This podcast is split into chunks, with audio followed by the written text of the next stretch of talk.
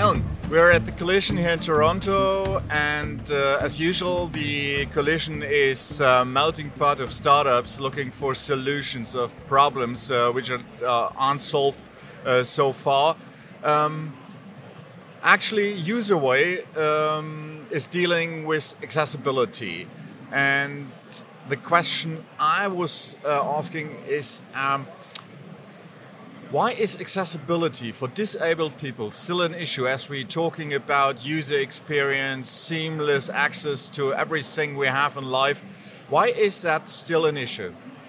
That's a good question, and uh, it's a question that we really struggle with every day uh, because UserWay is here also to help increase and improve the awareness around digital accessibility. So, uh, part of the reason I think is because technologies change and evolve so fast but then the rate of adoption of certain standards and the remediation technologies like what UserWay provides is really a matter of awareness. So you may think about, oh, let's you know take a look at this new technology because it's sexy, because it could reduce our turnaround times, or it can uh, you know uh, create a more uh, an improved user experience. Um, and the rate of adoption of new technologies, I, I think, is just faster than the rate of adoption of the remediations. And so uh, there is a gap uh, in, in those particular things, and UserWay is just trying to increase awareness around a discussion of accessibility and remediation. So. And how did it come at you all dealing with that? As I've learned, uh, you founded a lot of companies before. Uh, you're that what we call a serial entrepreneur, so to speak. Uh, what was the reason you came up to with this problem? So, a previous company of mine uh, that was based in Israel actually needed to uh, comply with accessibility regulations. And this was back in 2015, 2016. I was looking, I was scanning the market looking for an accessibility solution that would be compelling from a technological point of view, but also reasonable from a pricing perspective. And there wasn't anything in the market that was suitable for startups. It was more enterprise level uh, tickets, 50, 100K and uh, obviously that wasn't going to fly for a small uh, startup that I was managing at the time. So I took our team of developers and I said, okay, so here's uh, a two pager about what I expect the product to do. And within uh, 60 days, we built a prototype. We put it out there for the world to use for free. It was a completely free solution. And then um, I kind of ignored it and I went on to build another company. Uh, so for the, for the two years following that, uh, I was kind of ignoring that pet project of mine, but it ended up getting more exposure. It became viral and it started being used by companies like Coca Cola and Disney and FedEx. And then it got to the point where I realized there's potential for a business here. And uh, uh, there's a lot more that I can do with accessibility and not just um, you know some basic automation. And so that's basically the story of how UserWay came up. It was born out of necessity, out of regulation. And regulation, in fact, is what's giving birth to, to this greater industry of digital accessibility that now covers not only websites, but PDFs, documents, and soon web apps. Web apps don't fall under regulation today, but we do expect that to change in the coming years. Um, regulation today is something that exists in several areas. So we do have it in Israel, we do have it in the US with the ADA, Americans with Disabilities Act. Uh, in Europe, it's the EAA, European Accessibility Act, that is only uh, applicable to organizations working with governmental institutions. So if you have a government contractor, if you're working with a, a municipality, you're required to be accessible. That's going to change in June 28th of 2025. So we have two years, and we think that in the coming uh, year and a half to two years, more companies in Europe are going to start uh, waking up to uh, understanding what they need to do. Um, in most cases, accessibility is not something that you handle overnight. Within enterprises and organizations, sometimes you need to pitch it internally. You need to get your internal evangelists, your internal stakeholders to uh, prioritize that as an internal project. Uh, so we think this is a good time to start increasing awareness also in the European market. Uh, you mentioned regulation. The regulation differentiates uh, from country to country usually, and um, you, as UserWay, uh, are globally active. Uh, you named very big clients. So uh, you have to provide, or you want to provide, globally um, working solutions.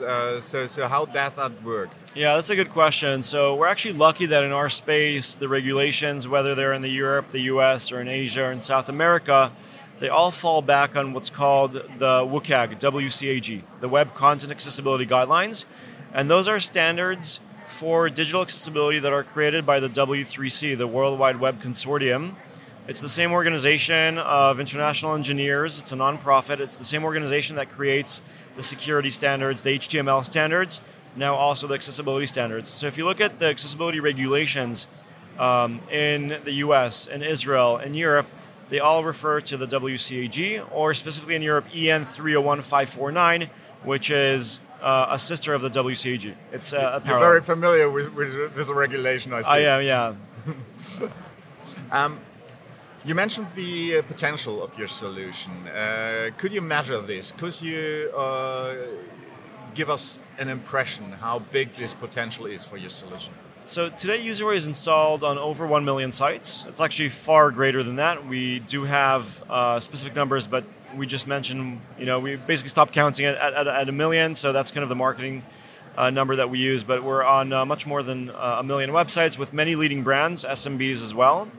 And the, the potential really is uh, enormous. We see this as a blue ocean with more than 200 million active websites active websites globally today and more than 200,000 new websites being published every single day, we still haven't been able to close that gap. Uh, you know, we may be onboarding hundreds or thousands of sites per day, but it's still far from the 200k uh, sites being born every day. And so uh, our work really is on increasing awareness, kind of educating the market and why it's important.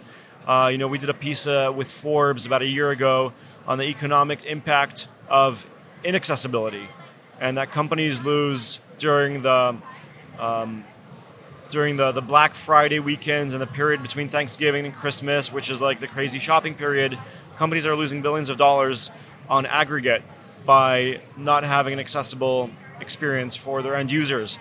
Today, 26% of the US population and about a billion people globally live with one form of disability or other and it's not your you know typical disabilities that you may be familiar with, like being blind or deaf or motor impairment, but it could be a learning disability, could be a cognitive disability, and can also be an invisible disability that you might not even be aware that uh, someone else has, but it's something that it's a challenge that they're living with.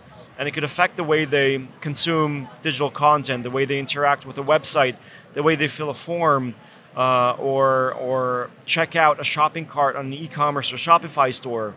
So uh, again, it really goes back to companies understanding that it's not only the right thing to do from a moral point, point of view, but it's also the right thing to do from a bottom line perspective.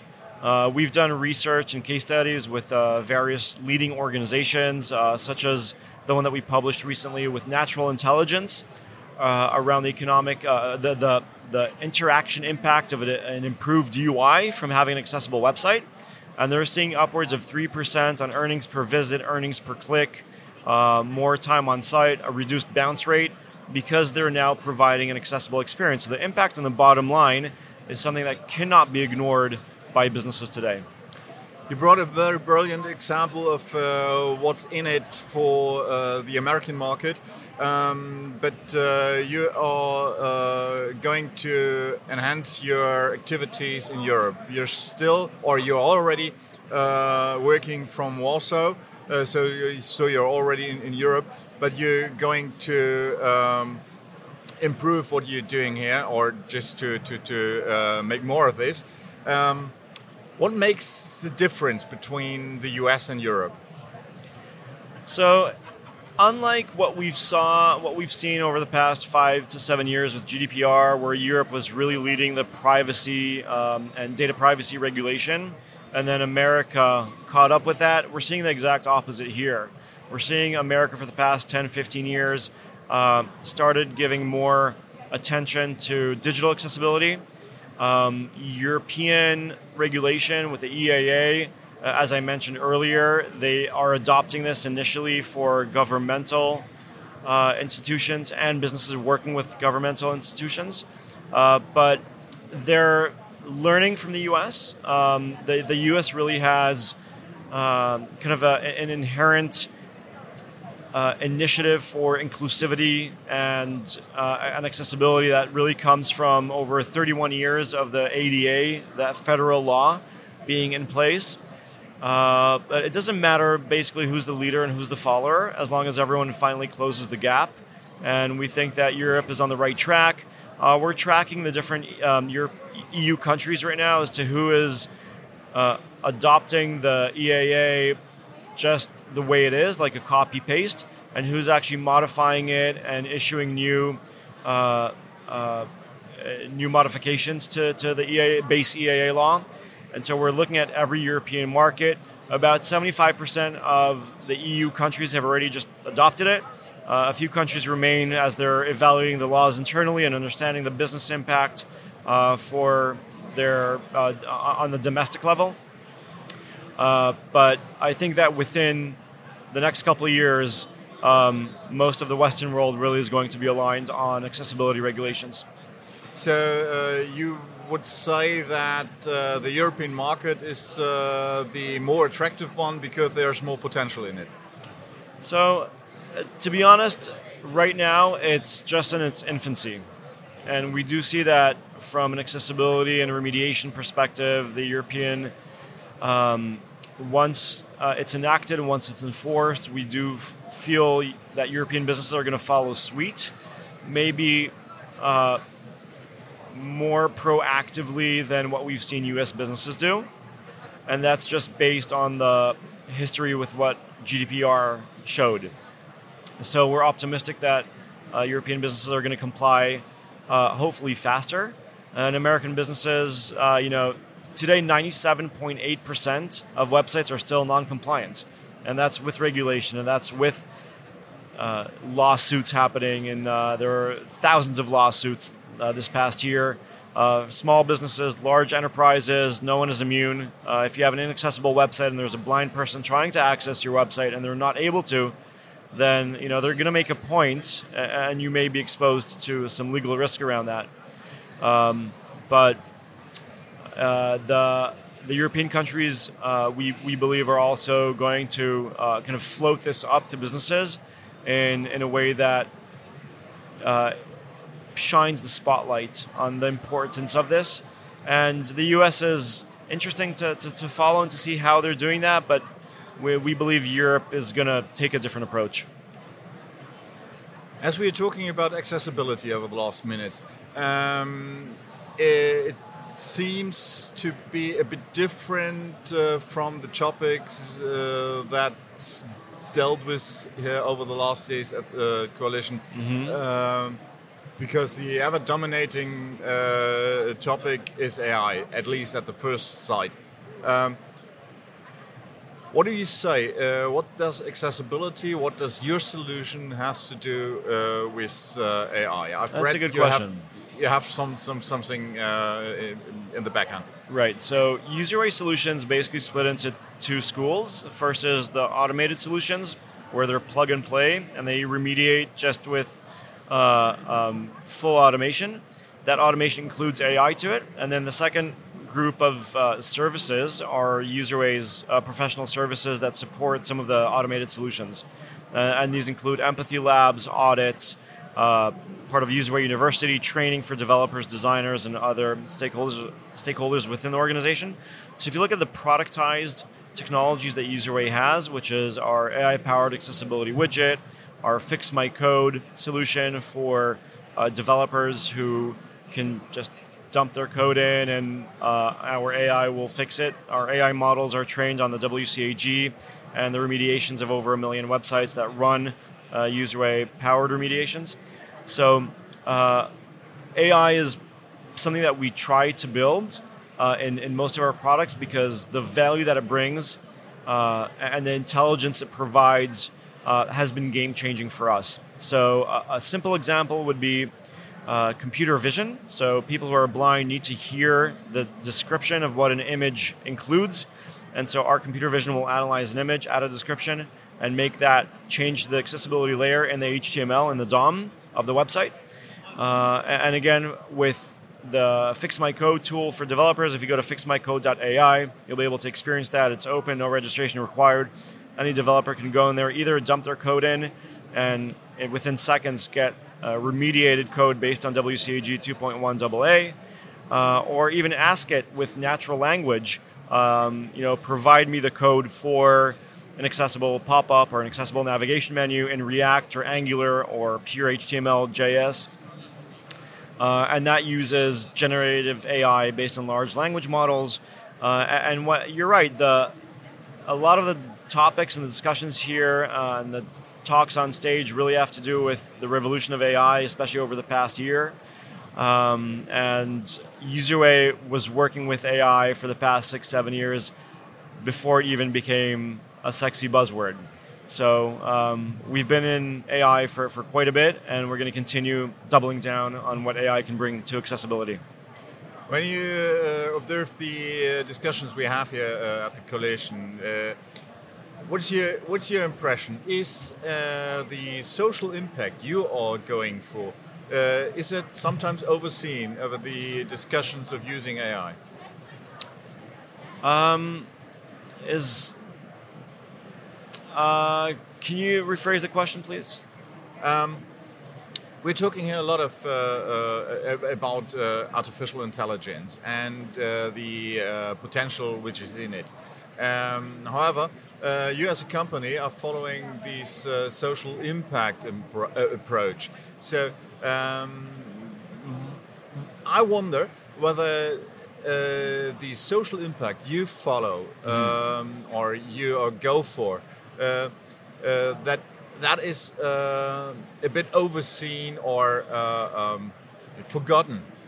Let me put it like yeah. this in this discussion. Um, that's that's a good question. We, we are seeing a lot of green tech, maybe not enough, but uh, social impact is something that I think most of the companies are trying to find. Okay, so we have a cool product, then how does it impact, um, uh, you know, our environment, or how, how does it impact uh, our community? Uh, and so sometimes they're trying to kind of find how to shoehorn that into their products, or you know, to adjust their marketing message to uh, address the social impact aspects as well.